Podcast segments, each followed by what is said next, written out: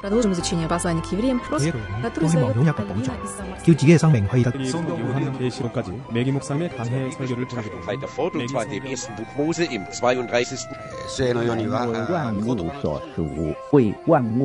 ¿Quién sabe cuántos idiomas hay en el mundo?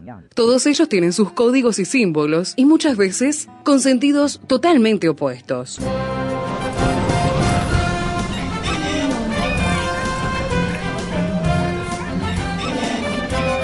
Jungla semántica. Para descifrar las palabras, para entender su raíz, para saber de qué hablamos. Jungla semántica. Nos lidera en esta expedición el profesor Héctor Leites.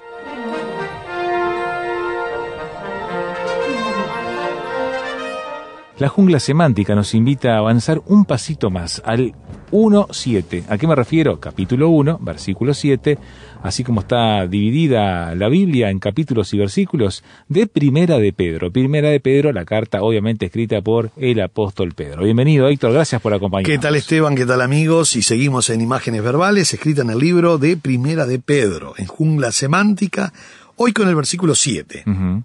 Esteban habíamos mirado que el verso 6 dice, os alegráis, aunque ahora por un poco de tiempo, si es necesario, tengáis que ser afligidos en diversas Pruebas. pruebas. Y hablábamos de peirasmos y doquimaxo y la diferencia entre uno y otro. Exactamente, y el que no pudo escuchar el programa lo puede descargar en Sí, del sitio web de Radio Transmundial, que ahí está para escucharlo. Perfecto, perfecto.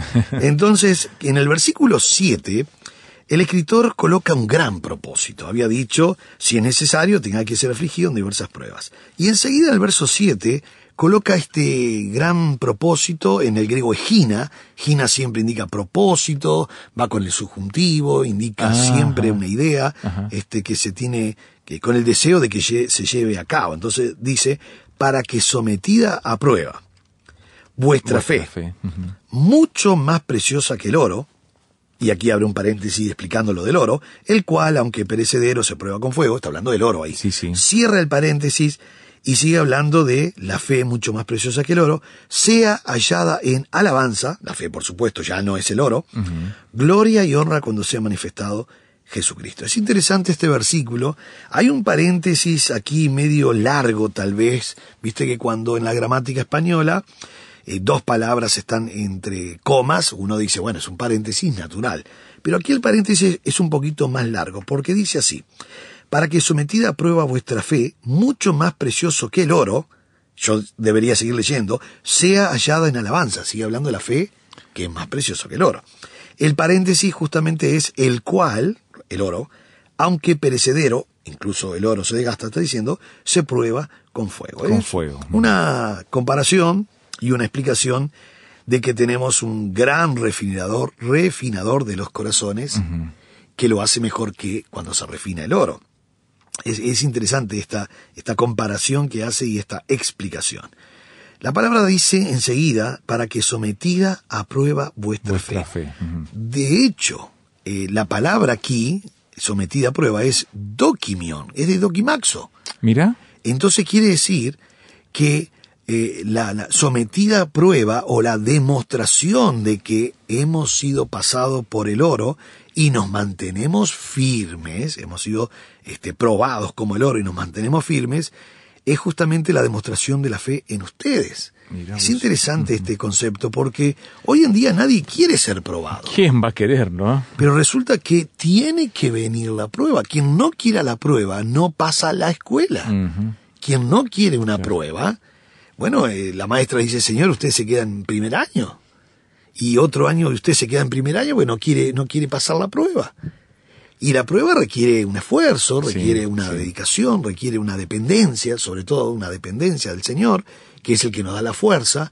Una dependencia, Esteban, a la escritura. Porque si alguien me dice, Héctor, ¿por qué yo tengo que ser probados eh, o probado con pruebas que no puedo aguantar? No, no hay ninguna prueba que, no tú, que tú no puedas aguantar. Primera de, de, Corintios 10:13 dice que Él tiene los gramos justos de lo que cada cristiano puede aguantar en la prueba.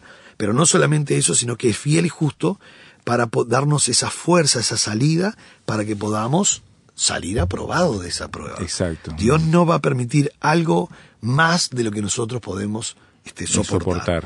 Por eso es interesante que esta palabra sometida a prueba es dokimion de dokimaxo, que habla de la demostración de la fe de ustedes. Y enseguida coloca una comparación mucho más preciosa que el oro. Que el oro. Ujú. La palabra mucho más preciosa en el griego es apolumenu, que Apo- es mucho más valioso, no solamente precioso, porque algo puede ser precioso, pero no es valioso. Claro, muy lindo, pero Muy no vale lindo, nada. pero es de fantasía. Claro. Y acá no solamente que el, el griego, el griego apolumenu, quiere decir que es mucho, mucho más precioso que el oro, pero mucho más valioso que el oro. Nosotros sabemos perfectamente que el oro tiene ese, ese, ese peso, ¿verdad? Este, no solo el, el peso en densidad o volumen o lo que es el- el- el número atómico de, de la nomenclatura que nosotros vemos en, en química, de la tabla periódica, Sí, sí. sino que realmente vemos que es, es uno de los metales que se hace todo ahora a través del respaldo del oro. Y dice que la fe es no solo mucho más precioso que el oro, sino mucho más valioso que el oro en nuestra fe. Pero no solamente dice eso, sino que resiste mejor la prueba que el propio oro. Porque el oro va, eh, se va probando y se va desgastando, y va saliendo muchas impurezas del oro. Entonces uno dice, pero ¿qué es lo que está diciendo el escritor? Para que sometida a prueba vuestra fe, mucho más precioso que el oro, y acá viene el gran propósito, sea hallada en alabanza. Esa palabra sea hallada en el griego es para que pueda ser hallada realmente en alabanza, gloria y honra Para delante de Dios. ser. Lo que quiere Dios realmente cuando nos prueba es darnos la oportunidad que podamos desarrollarnos como buenos cristianos. Claro. Nosotros tenemos textos a veces que parecen un poco oscuros, solo parecen, no lo son. Cuando dice que, eh, un ejemplo, Abraham va este, a entregar a su hijo en sacrificio, una gran prueba de parte de Dios para Abraham, y cuando él levanta el cuchillo y lo va a sacrificar, Dios da un grito del cielo diciendo, detente, ahora ya conozco quién eres y lo que vas a hacer. Ahora, cuidado porque eso es una ex- expresión este, antropomorfista. Dios no precisa ver un cuchillo en alto para saber cómo iba a obrar este, Abraham.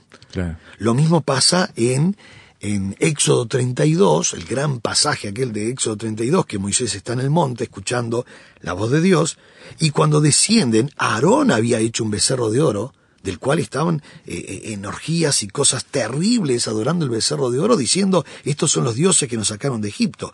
Entonces está muy enojado Moisés. Y Dios también. Y Dios hace algo interesante, ¿no? Muy interesante. Le dice, Moisés, ¿me permites que yo destruya el pueblo y de ti haga una nación grande? No vamos a pensar que Dios pe- pe- pide permiso a Moisés para hacer. exacto. Si él quiere destruir, destruye. Pero lo está probando.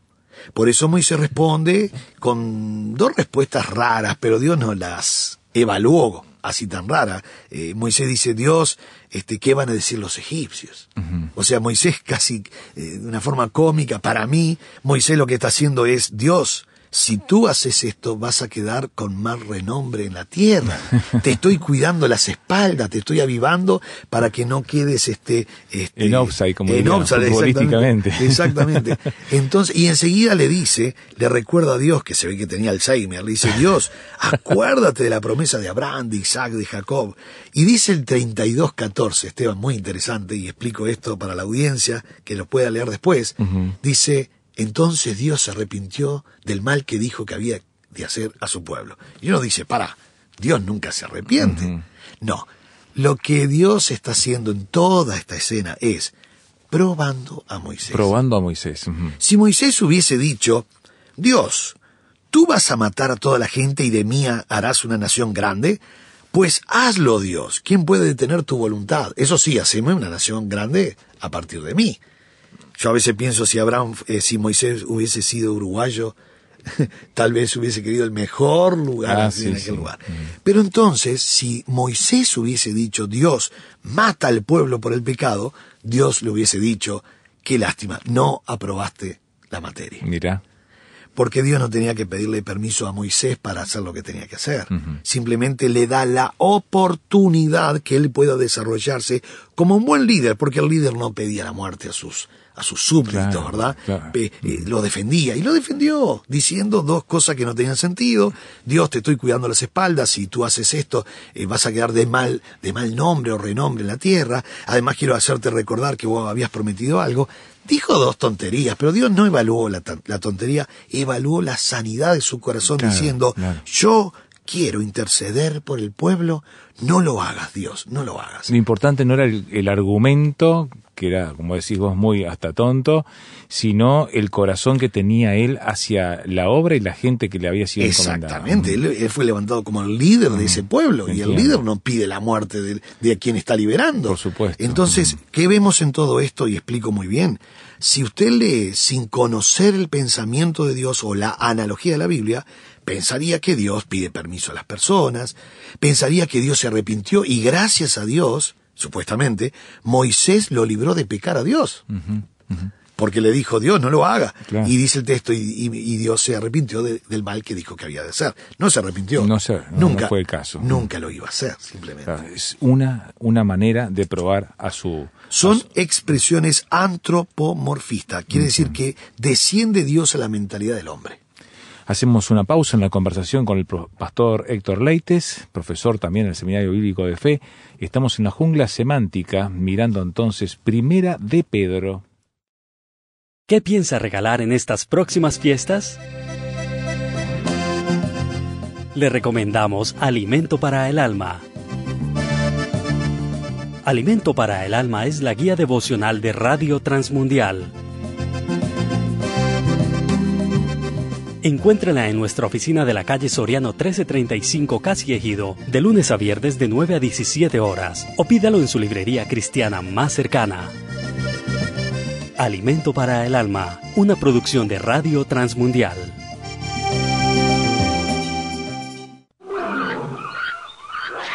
Nuestro canal de comunicación, jungla semántica, arroba transmundial.org.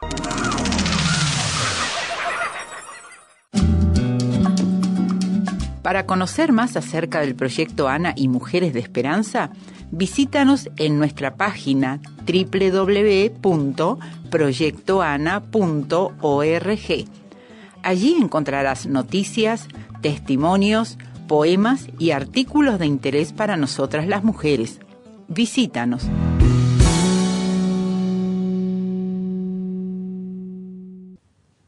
Estamos en la jungla semántica con el profesor Héctor Leites y mirando Primera de Pedro, capítulo 1, versículo 7, donde se habla que nuestra fe es mucho más preciosa, mucho más valiosa, decías también, que el oro. Exactamente, mucho más preciosa, mucho más valioso y resiste mucho más arriba que, que la situación del propio oro. Por eso el escritor abre un paréntesis aquí, Pedro abre un paréntesis, aunque dice, el cual, aunque perecedero, se, puede, se prueba con fuego. Está hablando Claro, del oro. claro. Que en este, en este entonces y en aquel entonces era muy valioso ese metal, ¿no? Eh, los esclavos se liberaban con el concepto oro y plata. Por eso Pedro va a decir que la liberación no fue ni con plata ni con oro, sino con la sangre preciosa de Cristo. Era un, un metal muy preciado y muy este, costoso, por supuesto. Entonces el escritor dice, para que sometía a prueba vuestra fe, mucho más preciosa que el oro, sea hallada en alabanza. En alabanza. La fe resiste mejor la prueba del fuego que el propio oro. Entonces lo que pide al final es una alabanza, que es la palabra de painom, una gloria, que es la palabra doxa, de ahí la palabra doxología, Sí. y una honra, que es el verbo eh, timé. Timé habla de una honra muy especial. Entonces, esta fe probada tiene que ser hallada en alabanza, gloria y honra, y, muy interesante, cuando sea manifestado Jesucristo. Cuando sea manifestado, o sea, revelado, la palabra es apocalipse, y apocalipse quiere decir, en realidad viene de apo, que es de o desde, y sacar, sacar el velo, por eso revelado, y por eso la palabra apocalipsis quiere decir revelación. Claro. Cuando sea manifestado, apocalipsis, revelado, mostrado, sacado, Cristo. Y aquí habla de la palabra Christú, Sí, que es la palabra ungido. Por eso la palabra Cristo quiere decir ungido. claro. este, por- porque viene de Christos. Y Cristo viene la raíz crisma, que quiere decir unción. Por eso es interesante allí en Primera de Pedro 2.20 y 2.27 cuando dice vosotros recibiste la unción del santo. Y utiliza la palabra Christos y crisma. O sea que todo aquel que acepta a Cristo tiene esa unción del santo, que es el Espíritu Santo en Por supuesto. ujú. Entonces habla de Jesucristo y termina con esta sección cuando sea manifestado Jesucristo. Fíjate lo que decíamos de los pronombres relativos. A el ver, verso 8. verso ocho. A quién Amáis. amáis sin haber visto, en quien creyendo, aunque ahora no lo veáis, os alegráis con gozo inefable. Continuamente el escritor está con estos pronombres, pronombres y pronombres ¿A quién? relativos. ¿En quién? ¿A quién? ¿En quién? ¿De qué? Bueno, continuamente, ¿no? Muy interesante, sí. Sí, sí, inclusive en el versículo 10 y 11 vuelve a colocar también. Ahora, es interesante, en este versículo 8 dice, ¿en quién? Por supuesto, como es un pronombre relativo, está referido a Cristo, que fue la última palabra que se mencionó en el versículo 7, cuando se ha manifestado Jesucristo. Por lo tanto, Jesucristo es el refinador de los corazones, y lo hace bien, y resiste el corazón. Ahora dice, a quien amáis sin haberle Visto. visto. Ya es una segunda generación de cristianos que no tuvo presencia física con el Señor. Exactamente, él está diciendo, aunque ahora no lo veáis, ustedes no lo vieron. Eh, Esteban, eh, esto es interesante del concepto fe. Yo he dicho esto vez tras vez en Radio Transmundial, pero siempre hay, hay alguien nuevo que se sigue sumando en Radio Transmundial escuchando. Y yo recuerdo cuando estaba en la facultad, alguien me preguntó, Héctor, ¿por qué crees en Cristo si nunca lo viste? Y yo le dije, de la misma manera que tú crees en Artigas y tampoco nunca lo viste. Claro, O San Martín, o Simón Bolívar, o quien sea. claro. Nadie lo vio. Tenemos registros de las partidas de nacimiento. Por lo general en, en las iglesias católicas están esos registros. En fin. Si es por registro, yo tengo genealogía del Génesis al Apocalipsis. Claro, Si es por registro civil, yo tengo toda la genealogía, no se escapa ninguna.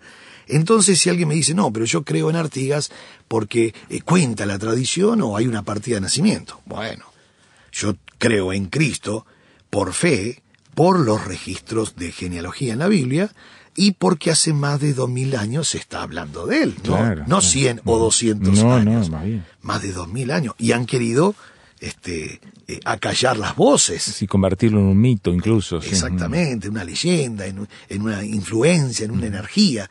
Pero sin embargo, uno puede amar sin haber visto. Por eso dice a quien amáis sin haberle visto, en quien, otro relativo, Sí. en quien creyendo, aunque ahora no lo veáis, os alegráis. Y otra vez colocó agaliaste, otra vez el Otra verbo, vez otra vez sumamente alegre, muy pero muy alegre, lo máximo del gozo inefable, indecible. Bueno, otra vez logró colocar algo muy pero muy importante.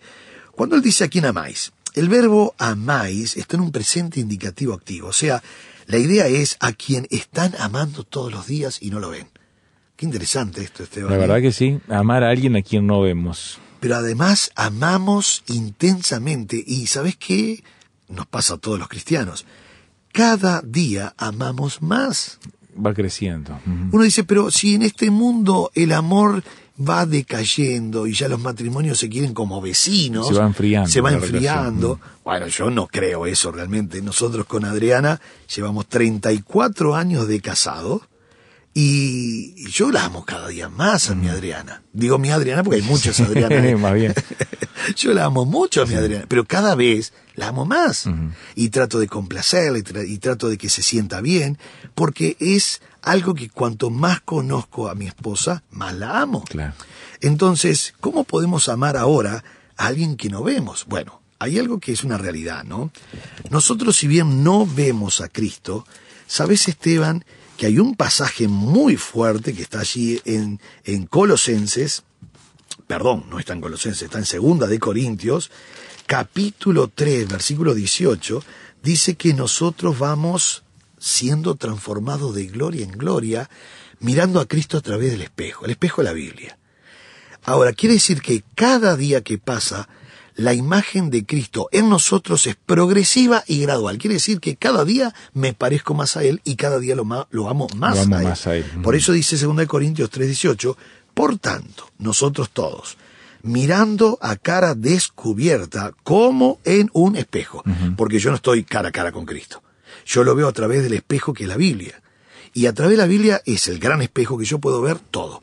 Nacimiento, de hecho puedo ver cuando estaba en el Génesis, en su persistencia, eh, eh, puedo verlo en Belén naciendo con los pañales, los pastores, las ovejas, puedo verlo crecer, puedo verlo con 12 años, este, ya sabiendo qué está pensando, que tenía que estar en los negocios del padre, lo veo después, nuevamente 17 años después, caminando al río, al lado del río Jordán para bautizarse, veo vida, obra, muerte, resurrección, venida, la fundación del mundo. Veo absolutamente toda la obra de Cristo a través del espejo. A través del espejo. No es, no es una energía que anda en el aire y uno cree cosas. No, no, no, no. La fe tiene una instrumentalidad que es la palabra. La palabra de Dios. Por eso dice la Biblia en Romanos 10, 17, que la fe viene por el oír y el oír de la palabra de Dios. Cuanto más leo la Biblia, más fe voy a tener. ¿Por qué? Porque estoy mirando más el espejo. Y al mirar más el espejo, mira cómo termina el versículo. Mirando a cara descubierta como en un espejo, la gloria del Señor, vamos siendo transformados de gloria en gloria en la misma imagen, como por el Espíritu del Señor. Y uno dice, ¿cómo la misma imagen? La semejanza moral. La Ajá, semejanza moral. ajá. Yo estoy mirando a Cristo a través del espejo, que es la Biblia, Sí. y cuanto más leo la Biblia, más nos estamos pareciendo a Cristo. Es interesante esto. Por eso la imagen de Cristo en nosotros es progresiva y gradual cada día que pasa, cada mes que pasa, porque vamos siendo transformados de gloria en gloria. Como que esa imagen se va formando, se va perfeccionando en ese proceso de santificación, digamos. Y cuanto más conozco a Cristo a través del espejo que la Biblia, más le amo. Por eso eh, eh, yo amé a mi esposa cuando me casé enormemente, Ujú, ujú. pero hoy, 34 años después, la amo más. Claro, claro. Y uno dice, pero ¿y cómo es posible? Porque la gente se va aburriendo, la gente, después los matrimonios son como vecinos. No, no, no, no. Nosotros cultivamos con Adrián el amor, nos conocemos cada Por día eso, más. claro. Y en Cristo, cuando yo más leo la Biblia, que es el espejo, más veo a Cristo y al más ver a Cristo vamos siendo transformados, le vamos amando más y nos vamos pareciendo más. Es interesante este concepto de lo que es realmente a quien amáis sin haberle visto. Y sabes qué, Esteban, como es amáis, es un presente indicativo activo, la idea es continuamente estamos amando, y es amor ágape, ¿eh? es amor, la palabra para amor aquí es ágape, Ágape, no es fileo, no es un cariño así de un, No, no, de- no. de un buen vecino, un buen hermano, no, es un amor incondicional. Por eso, querido amigo, qué lindo que podamos seguir amando a nuestro Señor Jesucristo, seguir leyendo la Biblia que es el espejo, y al mirar el espejo vamos mirando la gloria de Cristo en Amén, nosotros. amén. Le vamos amando, le vamos conociendo y nuestra fe va creciendo. Por eso podemos amar a alguien que no hemos visto todavía. Claro. Esa es la idea, querido amigo, que usted y yo podamos seguir siendo transformados de gloria en gloria en la misma imagen del Señor Señor Jesucristo. Jesucristo. Dios le bendiga.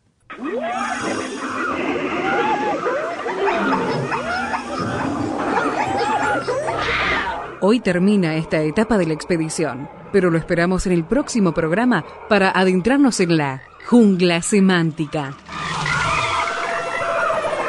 Jungla Semántica es una producción del Seminario Bíblico de Fe y Radio Transmundial. Jungla Semántica.